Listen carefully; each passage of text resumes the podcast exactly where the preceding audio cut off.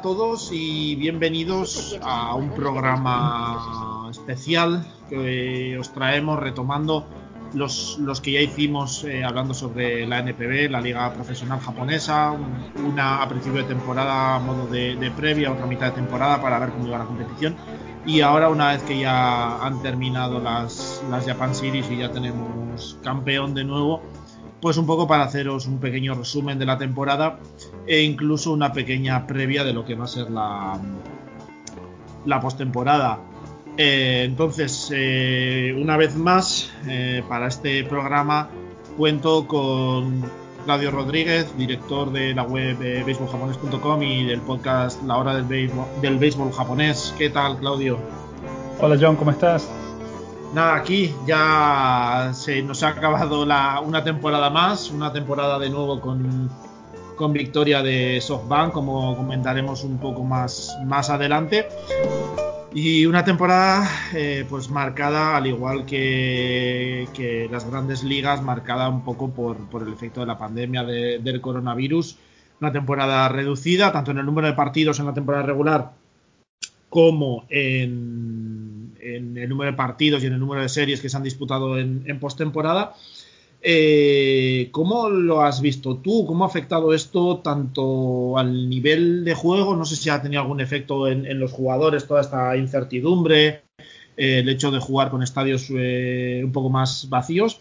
Y también sobre la afición. Sí que es verdad, lo comentábamos ahora antes de grabar, que en un momento dado en la NPB se permitió unos 5.000 aficionados por, partido y luego esa cantidad se, se aumentó y, y, por ejemplo, en, las, en la postemporada había en torno a, a 20.000 espectadores eh, en los estadios. ¿Cómo crees que ha tenido algún efecto primero en los jugadores y cómo lo han vivido los, los aficionados?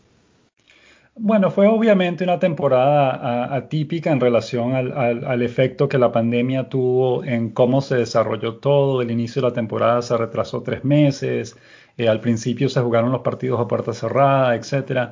Ah, de manera que sin duda eh, fue una temporada extraña desde el punto de vista de que hay cosas que, que no se pudieron hacer. Por ejemplo, los juegos interligas que se realizan cada año entre finales de mayo y principios de junio no se hicieron este año, no hubo serie de las estrellas, uh, no hubo partidos, um, lo que ellos llaman partidos en casa, fuera de casa, que son esos juegos en los que los equipos juegan como local en estadios regionales para llevar el béisbol pues, a todas partes de Japón.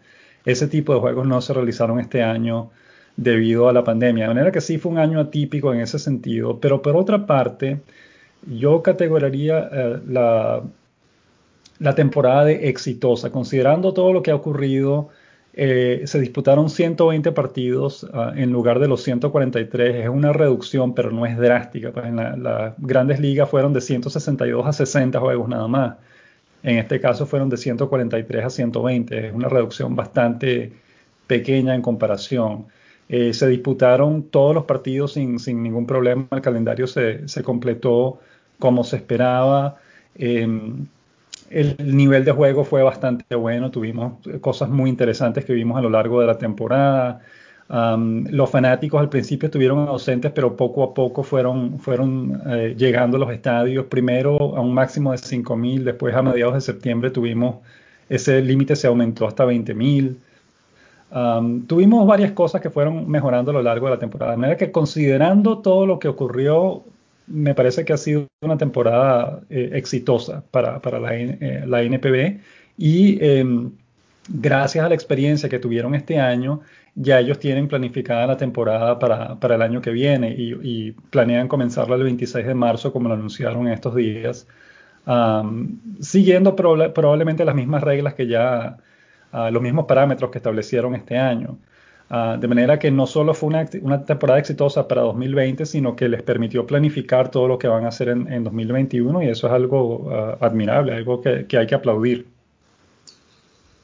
Sí, la verdad es que la NPB lo, lo ha organizado muy bien, ¿no? Eh, incluso diría que apenas ha habido, no sé si ha habido un caso o dos de algún jugador que ha dado positivo, no sé, ha estado todo bastante controlado, ha estado muy, muy bien organizado y eso ha permitido pues bueno que se pueda disputar la, la, temporada completa sin mayores inconvenientes Y bueno, eh, si te parece, vamos a empezar por la, por la Liga Central, donde Yomiuri ha ganado con bastante superioridad la, competición. Me parece que sacaba siete eh, partidos y medio de ventaja a, a Hanshin.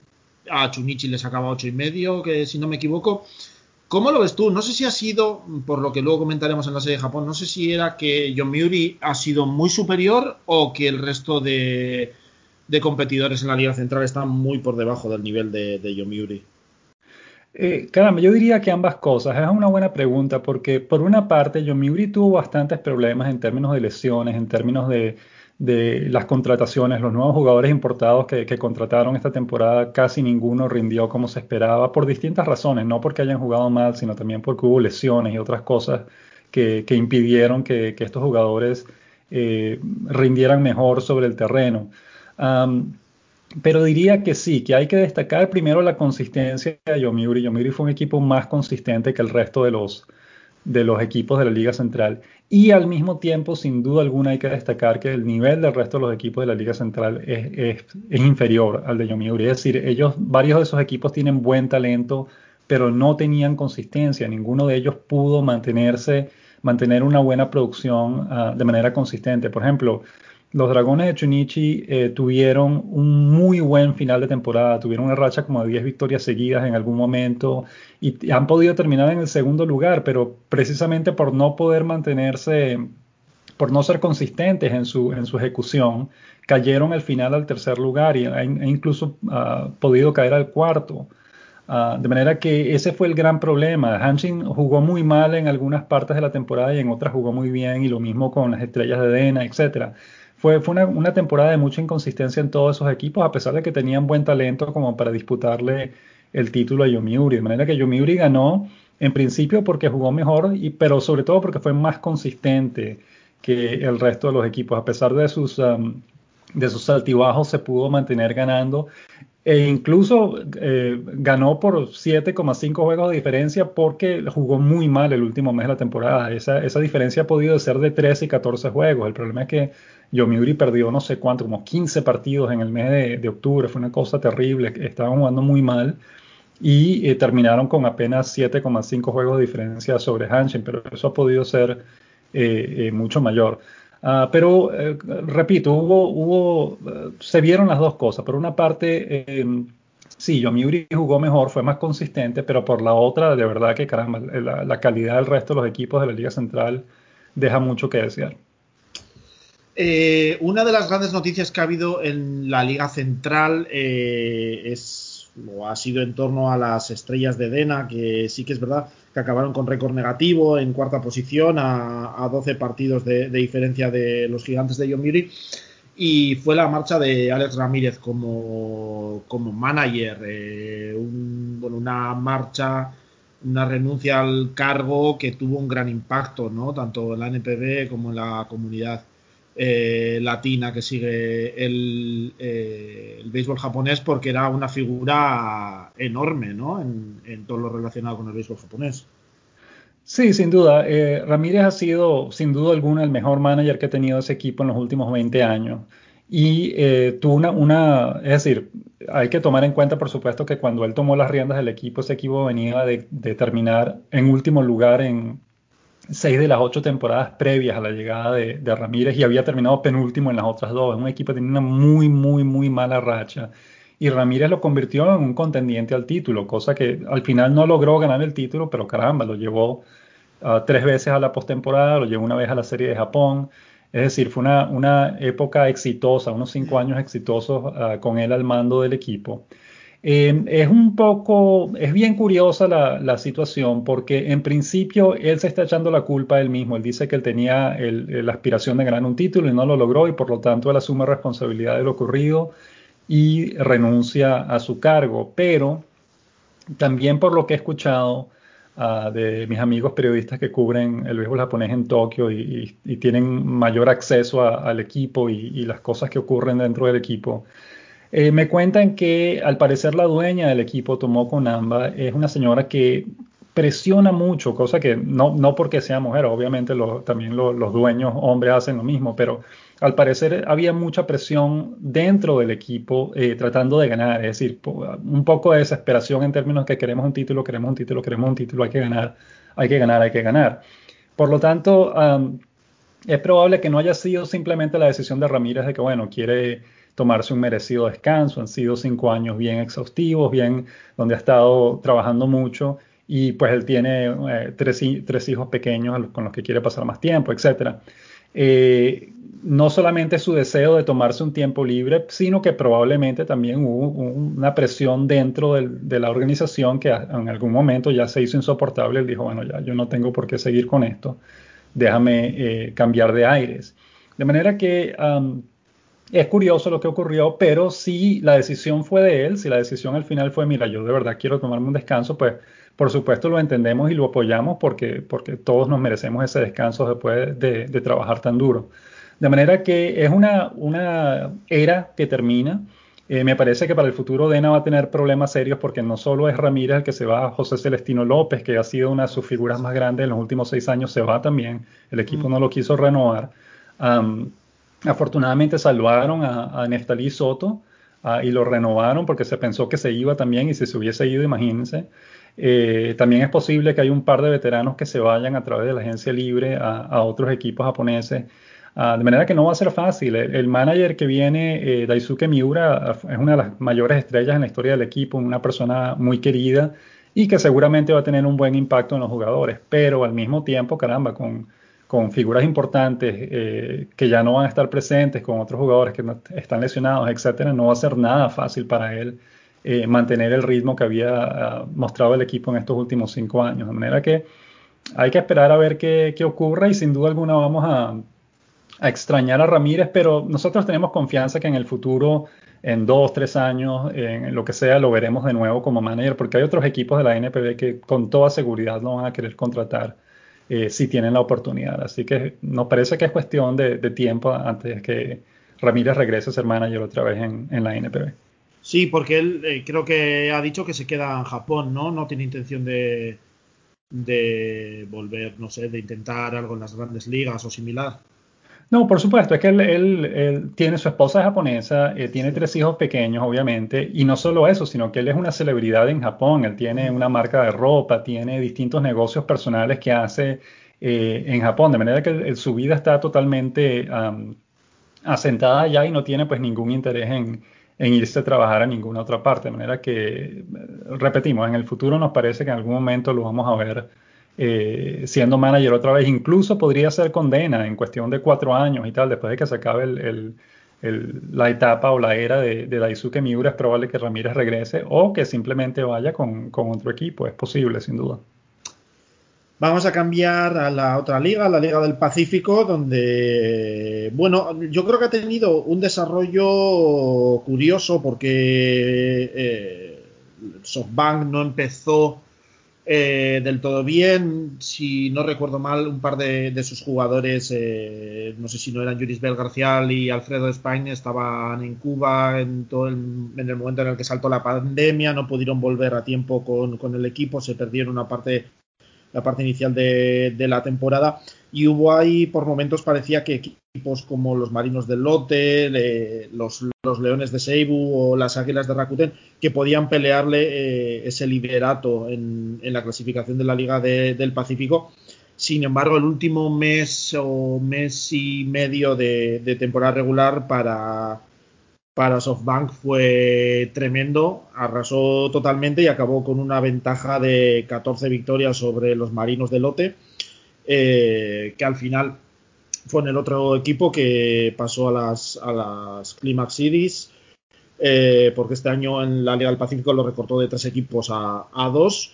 Y bueno, ya los, los Leones quedaron a 15 partidos y medio y las Águilas a 16 partidos y medio pero después de un inicio dubitativo, SoftBank eh, dominó totalmente la competición, ¿no?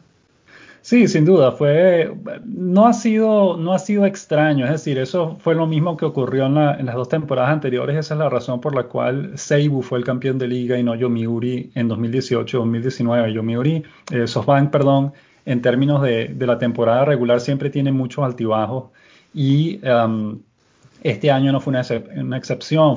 llegó un momento en que Lotte le tenía ganada la serie particular a Yomiuri con así como 8 a 3 o 9 a 3, una cosa así.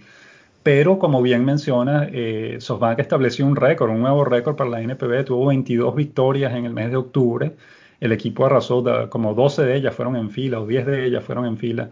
Eh, tuvo una, actuación sensacional en, el mes de octubre y por eso terminó con, con 14 juegos de ventaja sobre el segundo lugar, como bien lo mencionas. Al mismo tiempo, Lote se cayó, Lote estaba, eh, llegó a estar momentáneamente en el primer lugar en algún momento, pero Lote fue un equipo que sí estuvo eh, afectado por lesiones. El cubano Leonis Martín, que fue su mejor jugador, se lesionó en algún momento y no pudo jugar el resto de la temporada. Y también tuvieron el problema con que cuatro de sus titulares dieron positivos por coronavirus y en la recta final de la temporada y tuvieron que perderse ese, ese periodo, de manera que eso afectó bastante al equipo y no pudo rendir tanto como se quería. Pero, digamos, no solo eh, jugó muy bien, sino que los otros equipos de la Liga del Pacífico eh, mostraron, es decir, Loteo batalló bastante, eh, Seibu también batalló bastante, casi que queda en segundo lugar al final. Eh, a, pesar de que la diferencia con SoftBank terminó siendo muy, muy grande, pero los equipos no, jugaron mal, le dieron, le dieron bastante batalla a, SoftBank comparado con la batalla que, los otros equipos de la Liga Central le dieron a, a, Yomiuri. Se acercaron al final apenas, pero ya a principios de agosto ya Yomiuri tenía totalmente controlada la liga, que no fue el caso con la mm. Liga del Pacífico que se definió más hacia el final. Mm. de manera que no, fue, fue una, una temporada eh, más o menos típica, con, con problemas en, términos, como bien mencionas, eh, Yuribel Gracial y, Alfredo de España apenas se incorporaron al equipo a mediados de agosto. Se perdieron los dos primeros meses de la temporada porque estaban eh, estancados en Cuba. Pero al final, sí, al final todas las cosas, todas las partes de la, de la maquinaria, digamos, se juntaron y empezaron a trabajar juntas y sí, ya no, en el mes de octubre ya no había quien, quien pudiese parar a, SoftBank. Luego en la ya pasamos a la postemporada de, la Liga del Pacífico y bueno, una serie que ganó 3-0 eh, oficialmente SoftBank, aunque solo se disputaron dos partidos porque el, primer equipo empezaba con, con, el cabeza de serie empezaba con, con una victoria de, ventaja y partidos ganados ambos por, SoftBank 3 a 4 y, y 4 a 6 simplemente, bueno, ante los marinos de, Lote, que no pudieron oponerle resistencia tampoco en playoffs, ¿no? Sí, sí, bueno, el, eh, realmente era una, nos hubiese gustado que esa serie se hubiese disputado, digamos, en, agosto, cuando, cuando la cosa estaba mucho más peleada y, Lote le había estado ganando con consistencia a SoftBank, pero para el momento en el en que, el que se jugó la, la postemporada con SoftBank venía de ganar no sé cuánto, como 25 partidos en los últimos 30 juegos, algo así, y, Lote, por el contrario, venía en, caída con varios de sus titulares lesionados, etcétera, pues obviamente no fue la, situación ideal. Nos hubiese gustado ver a, Lote en su mejor forma y hubiese sido una serie mucho más entretenida. Pero sí, al final, pues hay que reconocer que por más que sea, SoftBank tiene un equipo muy, muy completo y, es difícil ganarle. Y eso mismo se demostró luego ya en las series de, Japón eh, ante los gigantes de Yomiuri en unas series un tanto especiales porque, bueno, lo has comentado tú en tu, en tu podcast eh, ya alguna vez, que el, el, Tokyo Dome estaba reservado para, otros eventos porque al, atrasarse la, competición, pues eh, no, claro, los gigantes de Yomori no lo habían reservado a principio de año y bueno, ya estaba ocupado para, para otros eventos y disputó esos partidos como local de, la serie de Japón en el Kyocera Dome de Osaka y luego sí los de Fukuoka eh, o en Fukuoka se disputaron el PayPay Dome pero bueno eh, cuatro partidos eh, barrida por, por 4 a 0 de SoftBank ante Yomiuri con ventajas importantes en algún partido como el 13 a 2 en el segundo partido y tú lo has comentado también en tu podcast ¿no? que, que casi demostraba además de, la dinastía tremenda que tiene ahí construida eh, SoftBank y el buen hacer de, SoftBank como franquicia individual, también un poco de, la Liga del Pacífico en general, que en los últimos, en las últimas décadas incluso, eh, se está demostrando muy superior a, la Liga Central. Sí, sin duda, es, lo que todo el mundo está comentando ahora en, Japón. Eh, y no es que sea algo nuevo, repetimos, esto es algo que se ha estado viendo ya en las últimas dos décadas. Eh, la Liga del Pacífico es claramente superior a, superior a la Liga Central, tiene un juego más, ah, más moderno, mejor organizado, desarrolla mejor a sus jugadores, etc. Tienen muchas cosas Ah, y que, quedaron evidentes. Eh, Yomiuri se convirtió en el primer equipo que, en ser barrido dos años consecutivos en la, en la serie de Japón. Y eh, la diferencia fue enorme, es decir, los, los gigantes de Yomiuri establecieron un récord negativo. Ah, el equipo con menos hits en una serie de Japón eh, fueron 16, si mal no recordamos, apenas 16 hits en los cuatro juegos que disputaron y el récord anterior, que era de 22, era también de Yomiuri el año pasado. De manera que, caramba, o sea, cada año se pone peor la cosa mm. y la Liga Central de verdad que tiene que mejorar. Están estancados en el pasado de hace tiempo y se rehusan a, a, a, cambiar y a mejorar. Ah, pues en algún momento, ya después de ser barrido tantas veces, van a tener que, que despertar y, tomarse más en serio la, la, cosa de que, caramba, tienen que, tienen que mejorar, no pueden seguir. Eh, eh, dormidos en sus laureles simplemente porque en el pasado fueron muy exitosos y, creyendo que eso les va a, los va a mantener siendo exitosos en el futuro. Ellos tienen que, cambiar por completo su, modelo de negocio, su modelo de, organización, porque caramba, no pueden. Eh, obviamente no pueden competir con, los equipos de la Liga del Pacífico en este momento y eso es, por más que sea, es, embarazoso para ellos. Pero bueno, ya, ya veremos qué, ocurre. Eh, respecto a los premios individuales, eh, creo que ya se ha entregado el premio a Isawamura, que finalmente lo ganó Yudai Ono, si no me equivoco, en, una, en un final, eh, vamos a decir entre comillas sorprendente, porque al principio de la temporada parecía que el premio estaba muy inclinado hacia Tomoyuki Sugano y, y Yudai Ono le, le adelantó ¿no? en el tramo final de la campaña. Así es, eh, a mediados de septiembre, digamos, era casi que un hecho que, Tomoyuki Sugano lo iba, a cambiar, lo iba a ganar, pero las cosas cambiaron mucho en las últimas semanas de la temporada. Es decir, eh, Tomoyuki Sugano estaba invicto, tenía récord de 3-6-0, 2-6-0, algo así. Eh, era líder de efectividad en la Liga Central y estaba dominando por completo a sus rivales. ¿Qué, ocurrió? Que en las últimas tres salidas, Yomiuri Sugano perdón, perdió dos juegos en uno de ellos se fue sin decisión, es decir, no pudo ganar en sus últimas tres salidas. Cayó al tercer lugar ah, de efectividad en la Liga Central en vez de ser el líder. Eh, y eh, Yudai Ono no solo mejoró su récord, que en algún momento era como de 8 y 6, que no era ningún récord espectacular, lo mejoró a 11 y 6. Ah, asumió por buena ventaja el liderato de efectividad de la Liga Central y además de eso era líder de, de ponches, líder de entradas lanzadas, eh, lanzó 10 juegos completos, que es algo que tenía tiempo que no se veía eh, en la NPB, y eh, seis de ellos fueron blanqueos, que dominó por completo a sus rivales en, el tramo final de la temporada, y eso obviamente le, ganó muchos votos en el, comité de selección. Se consideró en algún momento darle el premio a los dos, compartir el premio entre Ono y, y Sugano, pero nosotros estamos de acuerdo con la decisión final. Nos parece que, viendo todos los números, la actuación de Ono fue mejor y eh, pues es merecido el, premio que se le dio en esta ocasión. Eh, respecto al MVP, me parece que no se entrega hasta dentro de un par de semanas, eh, pero no sé quién sería tu, favorito en ambas ligas para alzarse con el reconocimiento.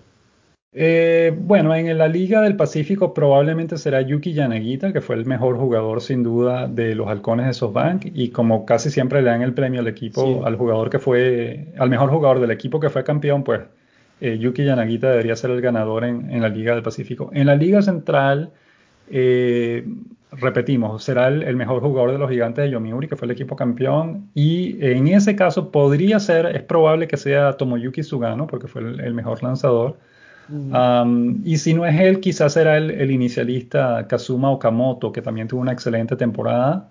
Ah, pero nos parece que de pronto va a ser uh, Sugano, por, por, ese gran récord que tuvo, el récord de 13 y 2, o no, de 14 y 2 al final de la temporada, quedó tercero en efectividad, eh, tuvo una, actuación bastante sólida en, términos generales. Ah, y ellos, pues, siempre les encanta un lanzador por encima de los bateadores, de manera que nos parece que al final será Sugano el, el favorito o el, ganador en, la Liga Central.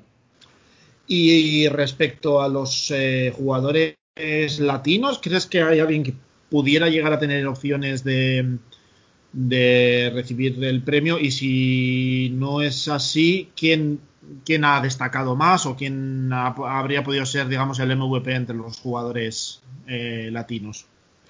Eh, bueno, es una excelente pregunta que eh, estamos un poco atrasados en, responderla porque no nos hemos sentado a revisar los números, pero em, en principio Leonis Martín, el cubano de los uh, Marinos sí. Lote, tuvo una excelente temporada.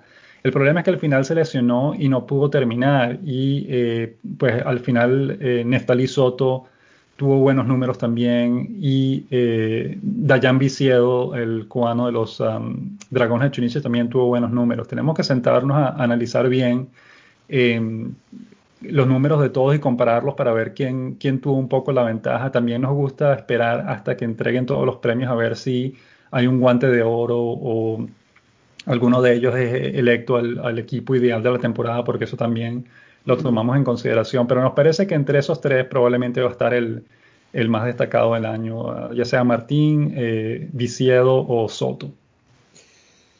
Eh, vamos, si te parece, ya un poco pensando en la, en la próxima temporada de 2021, que como has dicho empieza a finales de marzo, ¿no? Eh, sí, el 26 de marzo, el viernes 26 de marzo va a ser la, la jornada inaugural de la temporada 2021 porque mmm, lo decía porque bueno ya ha empezado a haber eh, movimientos de los equipos en, en, la NPB de cara pues, a ir preparando las, las plantillas para, la próxima temporada. Eh, y bueno sí que ha habido ya algunas bajas eh, confirmadas eh, incluyendo a jugadores latinos, donde por ejemplo Gerardo Parra con John Muri parece que no va a continuar, eh, Robert Suárez, Dionelki García con Hanshin tampoco, José Pirela con Hiroshima tampoco, y una de las mm, sorpresa, sorpresas, perdón, quizás sea la de José Celestino López en Dena, ¿no? Sí, sin duda, nos parece que eh, el equipo quizás ya tenía tiempo queriendo eh, dejarlo en libertad porque, bueno, ya se está, ya va a cumplir, o acaba de cumplir 37 años, si mal no recordamos. Y eh, pues obviamente no está rindiendo tan bien como lo estuvo haciendo en el pasado, pero en la recta final de la temporada, por ejemplo, él demostró que todavía puede batear, todavía puede producir, es jugador de muy buena experiencia. Y eh, también a finales de temporada eh, no solo logró aquel récord, un par de cosas muy importantes. Primero llegó a los 2.000 hits en su carrera, que es una cifra muy eh, que genera mucho respeto en Japón y, y, el equipo lo celebró muy muy bien. Uh, y luego se convirtió en el primer jugador extranjero en la historia de la NPB en sumar al menos mil hits tanto en las grandes ligas como en la liga japonesa. Y eso, pues le, la, la, ceremonia que le prepararon para homenajearlo por ese récord fue algo sensacional, que nos parece, ya escribimos algo al respecto diciendo que cómo ha cambiado la percepción de los extranjeros a través de los uh -huh. años en, en, la NPB, que en algún momento, eh, es decir, siempre ha sido buena, pero en algún momento se limitó exclusivamente a, lo, a los blancos, pues ¿no? los, los, los, negros, los latinos, etcétera, no estaban incluidos en ese, en ese grupo y eso ha ido cambiando, afortunadamente ha ido cambiando y ha ido mejorando con el pasar de los años. Y caramba, la ceremonia que le hicieron a, a, a López fue muy emotiva y muy bonita y muy eh, grandiosa, digamos, de alguna manera, de, cosa que nos, nos, da mucha felicidad porque bueno, él es una excelente persona y se lo merece. Y también porque como jugador hizo un trabajo excelente y, y pues se, mere, se mereció esa, ese homenaje, pero al mismo tiempo que después lo hayan dejado en libertad, caramba, nos parece que es una, Uh, no es lo, la mejor decisión del mundo porque todavía tiene eh, mucho que aportar. La gran ventaja que tiene López en este momento es que él ya cumplió sus ocho años de servicio en Japón y eso significa que el equipo que lo contrate la temporada que viene, él ya no va a contar como un extranjero dentro del roster, sino cuenta como un jugador japonés regular. Eso mm. quiere decir que el equipo podría tener a cuatro extranjeros más López en, en su roster la temporada que viene. Y eso obviamente le abre las puertas para que lo contrate otro equipo y nos parece que, que sí tiene chance que algún otro equipo le dé la oportunidad uh, de jugar porque todavía tiene buenas cosas que aportar, tiene buena experiencia y eh, nos parece que sería una, una excelente, eh, un excelente refuerzo para cualquier equipo que lo quiera contratar. Eso te iba a preguntar, ¿ha habido algún rumor de algún equipo que pudiera estar interesado o algo similar? Hasta el momento no, pero eh, caramba, considerando cómo están las cosas, por ejemplo, a Hanshin le caería muy bien a tener un jugador como López, a los luchadores Nippon Ham que, que, no fracasaron este año con, con Cristian Villanueva, eh, les caería bien tener un jugador como López, aunque ellos, claro, tienen ya un primera base que batea muy bien, pero podrían, ellos tienen el, el bateador designado y podrían acomodar eso. Eh, hay otros equipos también, eh, los Carpas de Hiroshima, por ejemplo, tendrían, eh, les caería muy bien a tener a, José Celestino López en la primera base. incluso los halcones de SoftBank podrían contratar a López y tenerlo como, como primera base. De manera que opciones hay. Ah, es cuestión de que, bueno, que un equipo se anime a darle la oportunidad, pero nos parece que, que existe la posibilidad de que, de que, continúe jugando en Japón y esperemos que así sea porque, caramba, sería triste que, que que salga de esta manera cuando él todavía tiene eh, la capacidad de jugar. Mencionabas ahora a Cristian Villanueva, que la verdad es que ha sido, bueno, su paso por, por la NPB ha sido bastante, eh, pues un fracaso bastante importante, ¿no? No ha terminado de cuajar ni con John Mury ni con Nippon Ham después de, de, una buena temporada en 2018 con, con, los San Diego Padres en la, en la MLB ¿Qué crees que ha podido fallar con él? Eh, bueno, es una buena pregunta. Sin duda alguna fue un fracaso. No pudo adaptarse a la liga y no pudo em, jugar como se esperaba, no pudo tener los resultados que se esperaban de él. Esto no quiere decir que Cristian Villanueva sea un mal pelotero, todo lo contrario, es un, pelotero de excelentes cualidades. El problema es que, y esto ocurre eh, no, no solo a él, le ocurre a mucha gente, eh, no se pudo adaptar al, estilo de juego, a la filosofía de juego del béisbol japonés y obviamente eso terminó, eh, lo terminó dejando al, margen, no pudo eh, adaptarse del todo. y nos parece que el, problema estuvo desde el principio, es decir, cuando los, gigantes de Yomiuri lo, lo firmaron originalmente, eh, escuchamos una entrevista de él en México en la que dijo que, bueno, básicamente dijo, el béisbol es un negocio y por eso es que me estoy yendo a Japón, queriendo decir que, se estaba yendo a Japón porque en Japón estaban garantizando dinero y en las grandes ligas no. Ah, y eh, cuando escuchamos eso nos, dio una, mala espina porque pensamos, caramba, si se está yendo a Japón solamente por el dinero, se va a meter en un problema muy grande, porque obviamente no solamente es el dinero, hay, eh, hay que saber adaptarse a la filosofía de juego del béisbol japonés, que es totalmente distinta a la filosofía del béisbol en, las grandes ligas. Y si está tomando la decisión eh, solamente pensando en el dinero y no pensando en lo que se está metiendo, pues obviamente eh, le va a ir mal. Y desafortunadamente eso fue lo que ocurrió, no, no se supo adaptar. Cuando terminó su temporada y lo dejaron en libertad, nosotros pensamos que bueno, ya no hay manera de que regrese porque si no le fue bien el primer año, a, ningún jugador le va bien el segundo año después de haber haber fracasado en el primero. Pero los luchadores de Nippon Ham decidieron que no, que bueno, hay que darle una oportunidad. Nosotros creemos que él puede hacer un buen trabajo y, lamentablemente no funcionó como habíamos eh, eh, pronosticado. De manera que, eh, curiosamente, nos parece que si se va a Corea del Sur, le puede ir mejor. Corea del Sur es una liga ah, mucho más ofensiva, donde se conectan muchos honrones, etcétera. Y es probable que ese, ese béisbol le caiga mejor a él que el béisbol de Japón. De manera que si le dan una oportunidad a él, es, probable que, le pueda ir bien en Corea del Sur o que regrese a México y, le vaya a México o incluso que regrese a las grandes ligas y, logre eh, triunfar con, un equipo en las grandes ligas. Eh, no creemos que su carrera haya llegado a su fin, ni mucho menos. Ah, simplemente es una cuestión de, saber adaptarse y, lamentablemente él no pudo hacerlo con Japón, pero eso no quiere decir que le vaya a ir mal en otras ligas, con, siempre y cuando se, se adapte y se sienta cómodo en el lugar en donde esté, eh, pensamos que le va a ir bien. Y para terminar de, hablar de jugadores que son baja de cada temporada que viene, ¿qué me dices de Gerardo Parra, que vino, llegó desde, desde los Washington Nationals como campeón de las series mundiales, llegó a, los gigantes de Yomiuri y bueno, tras una temporada le dejan en libertad?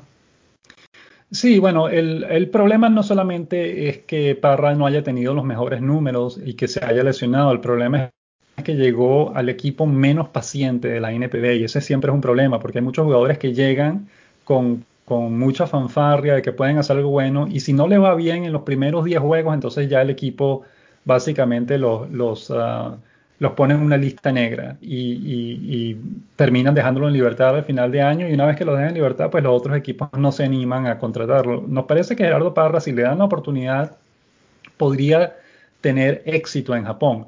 No creemos que, que, vaya a tener un éxito como lo ha tenido eh, Leonis Martín o como lo ha tenido Dayan Viciedo o como lo ha tenido José Celestino López. No creemos que vaya a llegar a ese nivel, pero sí sería un jugador exitoso, capaz de, aportar a su equipo.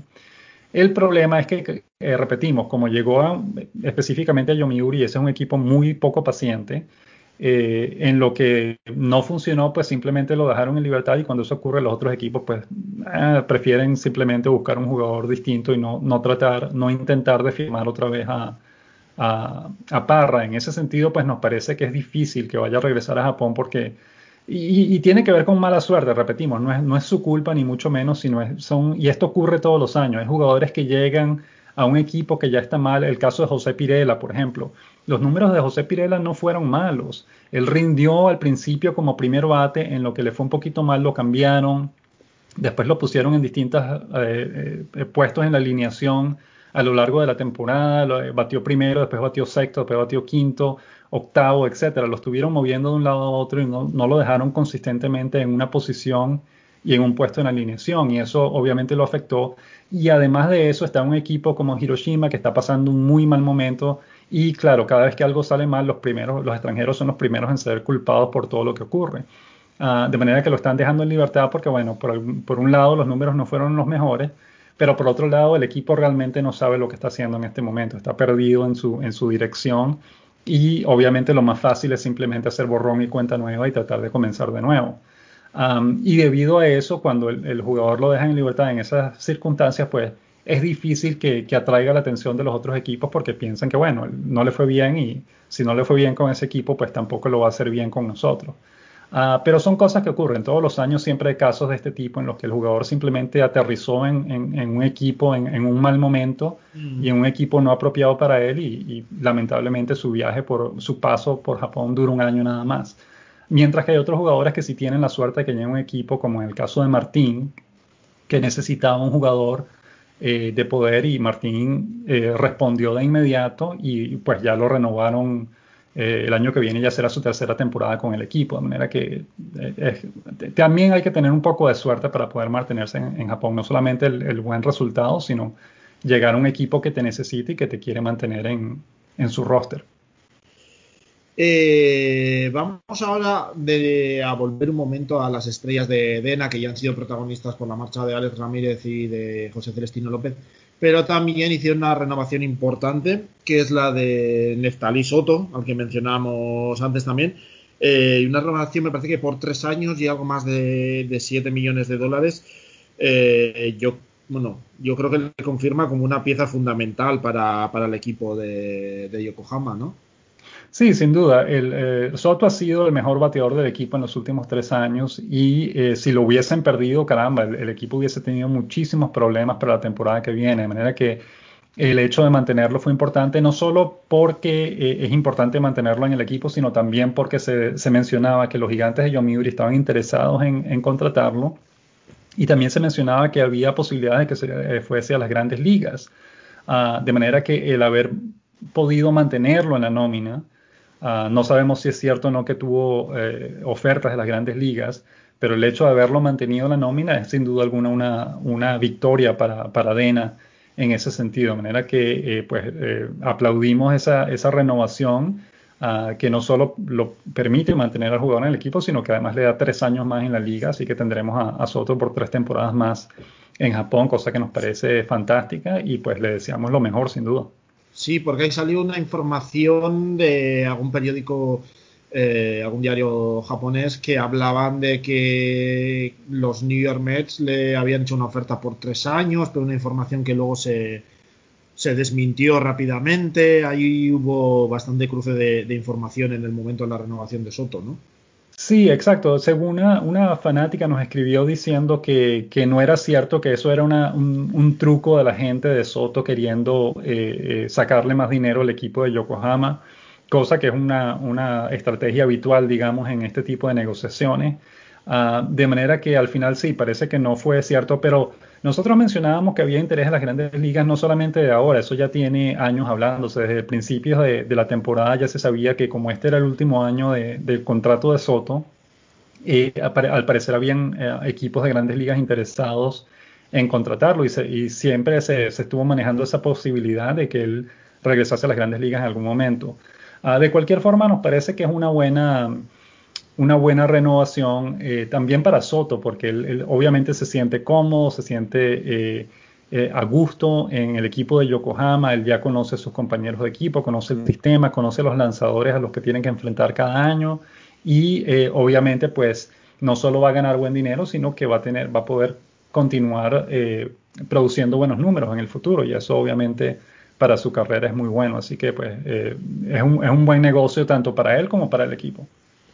Lo que sí ha habido también, eh, aparte de bajas de jugadores, son bastantes movimientos en cuanto a altas por parte de los equipos de, de la NPB, sobre todo en cuanto a los jugadores extranjeros, pues Nippon Ham ha fichado a Ronnie Rodríguez, Chunichi a Randy Rosario, pero ha habido un equipo que se ha movido bastante, que son las golondrinas de Yakul, que ya han firmado hasta a tres jugadores, al lanzador Sai Snip y a los bateadores José Osuna y Domingo Santana. Parece que se están intentando mover bastante las golondrinas para intentar salir de ese agujero en el que están los últimos años, ¿no?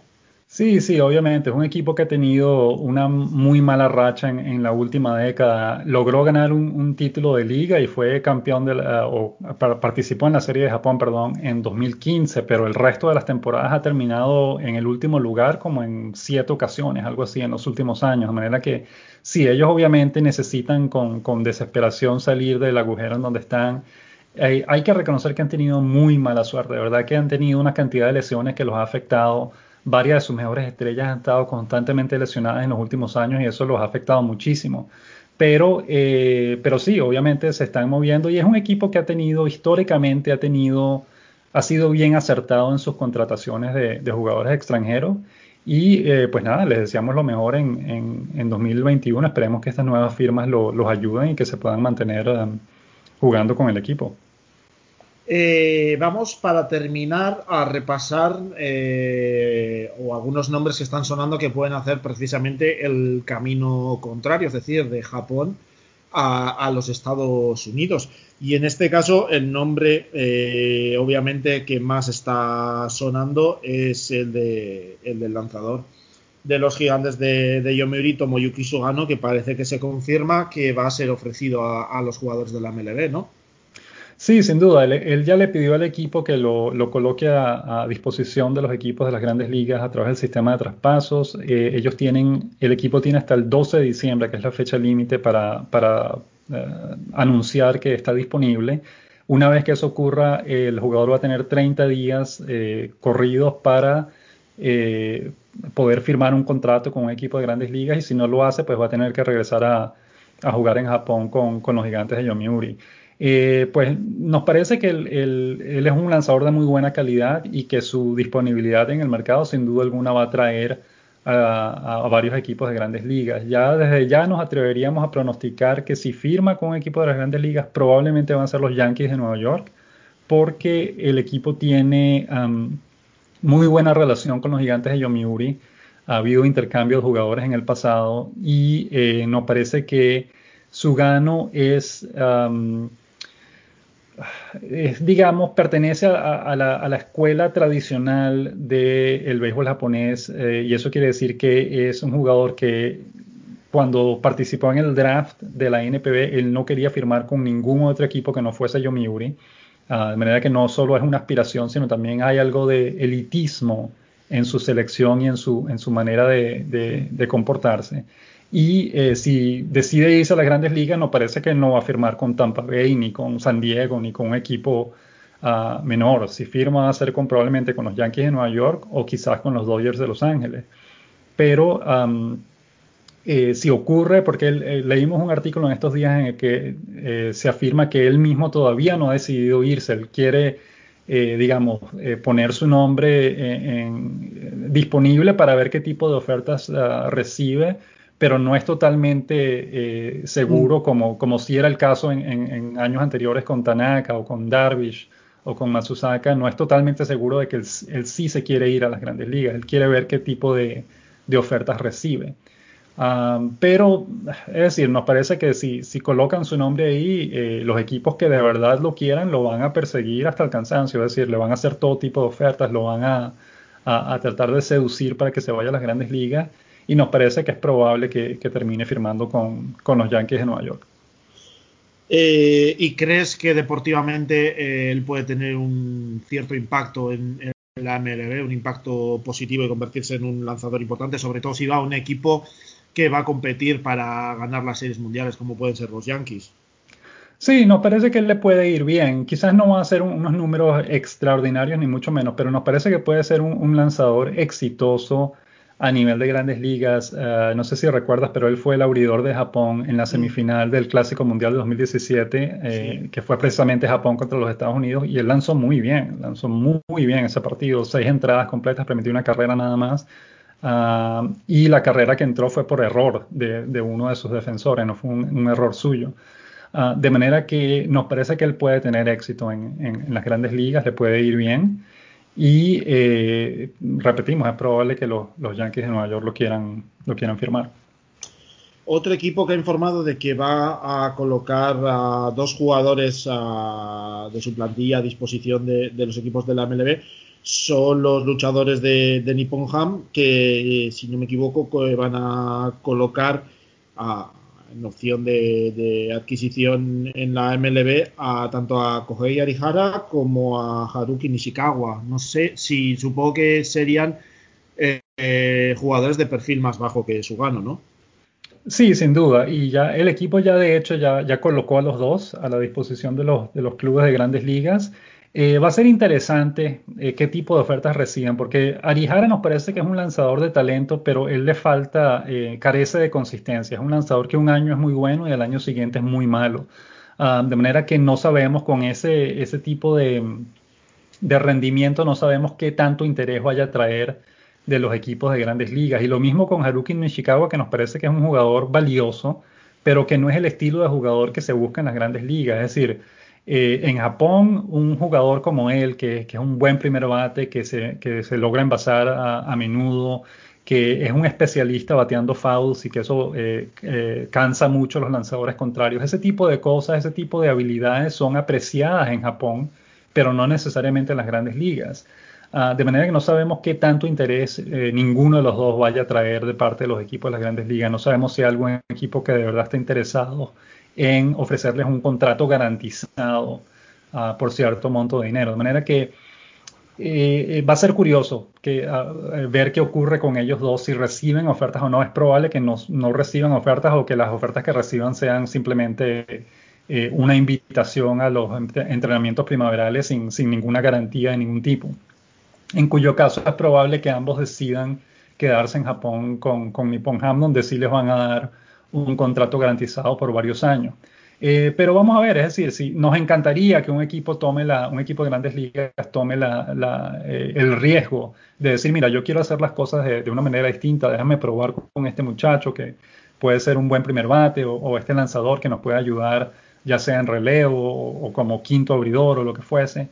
Eh, sería interesante que les den la oportunidad, pero conociendo cómo piensan los equipos de grandes ligas, pues nos parece que al final no, es probable que no les hagan ofertas a ninguno de los dos.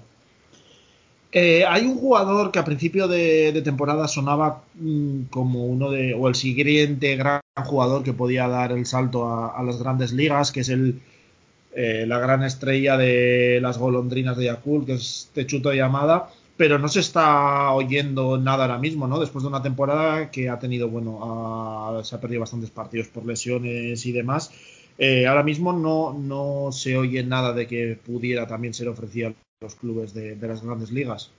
Ah, no, si mal no recordamos, Tetsuto Yamada ya renovó como por siete años con las golondrinas de Yakult. Él firmó un gran contrato eh, hace unos un par de meses atrás o algo así. Eh, de manera que no, obviamente no se va a ir a las grandes ligas porque ya básicamente ha decidido quedarse con, con el equipo.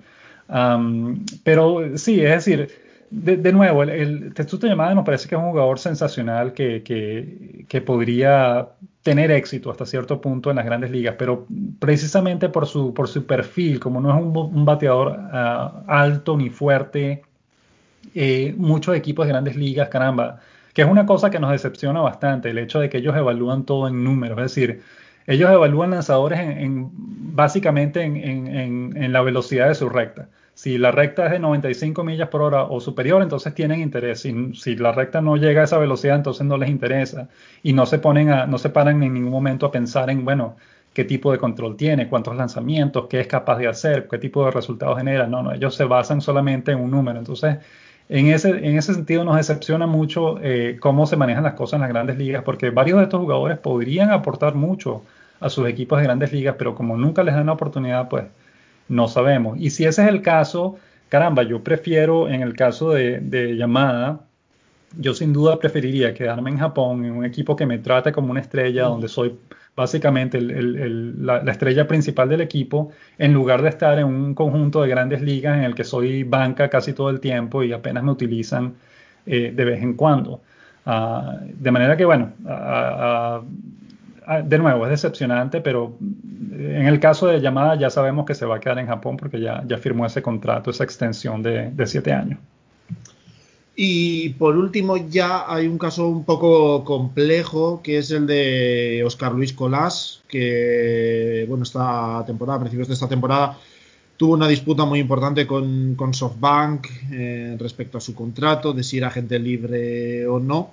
Y parece que finalmente eh, han sido, ha sido el club, los, eh, los SoftBank Hawks, los que han decidido, en cierta forma, dar el brazo a torcer y ofrecerlo a los clubes de, la MLB, ¿no?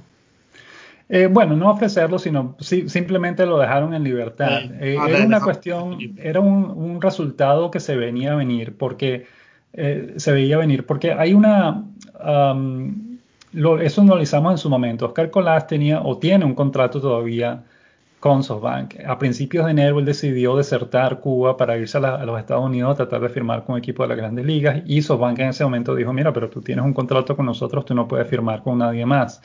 Eh, SoftBank, eh, dio una entrevista en la que él obviamente dice que no, que no es justo, que yo no firme nada, que yo soy agente libre, etcétera, pero obviamente él no mostró ningún tipo de, de pruebas que comprobaran que él era agente libre y simplemente en la entrevista simplemente dijo eh, estaba asumiendo cosas, pero eso realmente lo que denotaba era que él no estaba claro en cuál era su situación legal.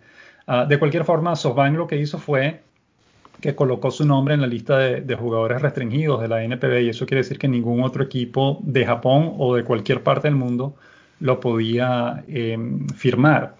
Ah, muchos fanáticos dijeron en el momento que bueno, eso puede ser eso con dinero se, se, arregla, que el que SoftBank venda su ficha a un equipo de grandes ligas y punto. Pero SoftBank es el único equipo de la NPB en este momento que se niega a ofrecer a sus jugadores a los clubes de grandes ligas a través del sistema de traspaso. Y si así una, una excepción con Colas, entonces tendría que ser una excepción con Yuki Yanagita, con Kodai Senga y con todas sus máximas estrellas. Y el equipo obviamente nunca iba a permitir que eso ocurriera.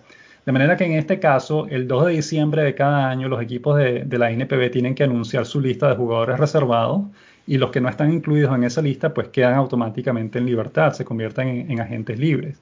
Y obviamente lo que SoftBank hizo en este momento fue, bueno, ¿para qué voy a seguir reservando el cupo a este jugador que, ya está claro que no quiere venir a Japón a, a, cumplir su contrato?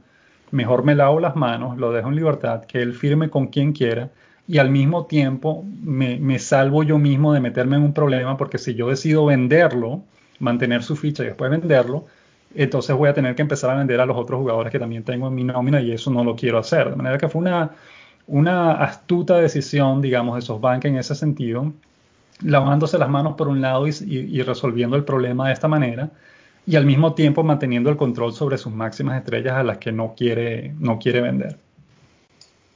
Pues eh, nada, hasta aquí yo creo que tenemos cubierto ya un poco lo que ha sido tanto esta temporada como todos estos movimientos eh, que, nos esperan en lo que queda de, off-season, esos movimientos de a ver dónde puede acabar eh, Tomoyuki Sugano, Arihara, a ver qué ocurre finalmente con, con Colas, dónde, dónde, puede ir en las grandes ligas. Y nada, Claudio, agradecerte tu, paso una vez más por, el podcast. Y a todos eh, recordaros eh, que, os paséis por la web de, Claudio, eh, que escuchéis su podcast, la hora del béisbol japonés, para estar al tanto de todas las noticias que ocurren en, en la NPB. Así que lo dicho, gracias Claudio. No, muchísimas gracias a ti, eh, John, como siempre, un, gran placer eh, estar en tu programa y, hablar pues de todo lo que está ocurriendo en, el béisbol japonés.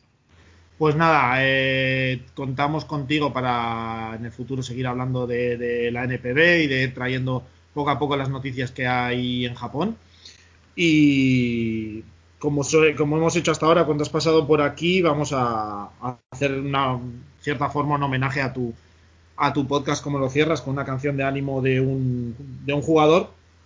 Y bueno, después del contrato importante que ha firmado y la buena temporada que, ha tenido, eh, vamos a hacer un pequeño homenaje a, a Neftalí Soto y nos vamos a despedir con la canción de ánimo de Neftalí Soto.